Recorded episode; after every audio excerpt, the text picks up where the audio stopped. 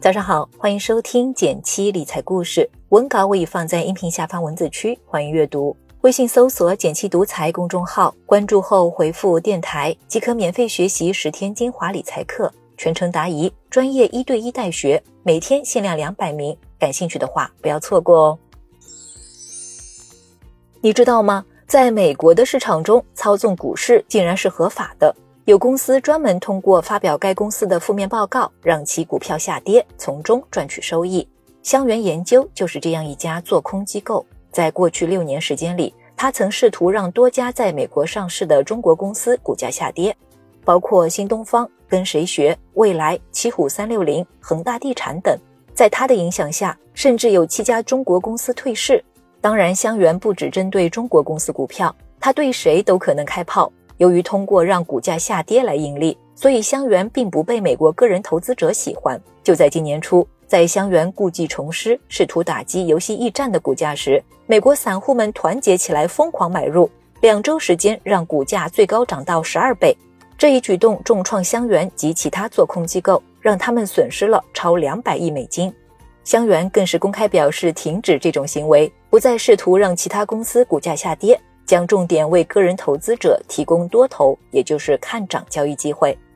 散户击败了庄家，大获全胜。那这是不是意味着跟上热点，抱团炒股是个人投资者们在市场盈利的捷径呢？结论我们等会儿下。先一起从表象到内在，看看个人投资者们这一次是如何击败机构的。总的来说，这一次散户能击败庄家，有天时、地利、人和三个原因。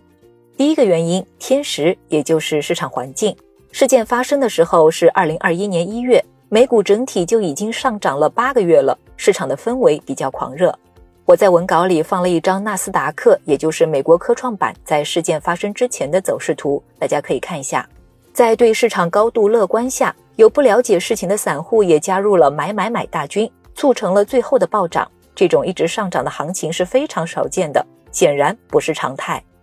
接下来我们说第二个原因，地利，也就是公司价值。这次事件的主角看起来是散户 vs 庄家，但我们也不能忽略了游戏驿站这只股票本身。游戏驿站是一家在商场售卖电子游戏和硬件的零售商。由于近几年的游戏销售线上化，再加上手游的崛起，确实显得有点落伍。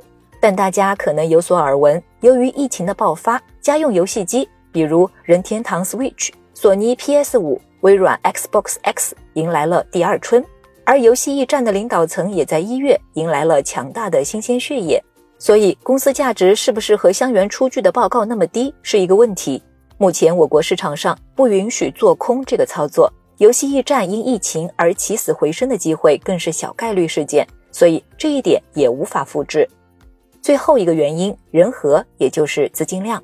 这次与资本对抗的散户，最早大多来自游戏玩家云集的 Reddit 社区 Wall Street Bets 论坛。Reddit 社区的游戏爱好者们，小时候多少都去游戏驿站买过游戏机和游戏。这家公司为他们的童年带来了很多乐趣。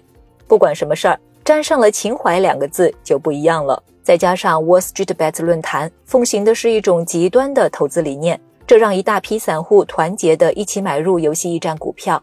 期间几乎没有人叛变卖出，才最终宣告了散户的胜利。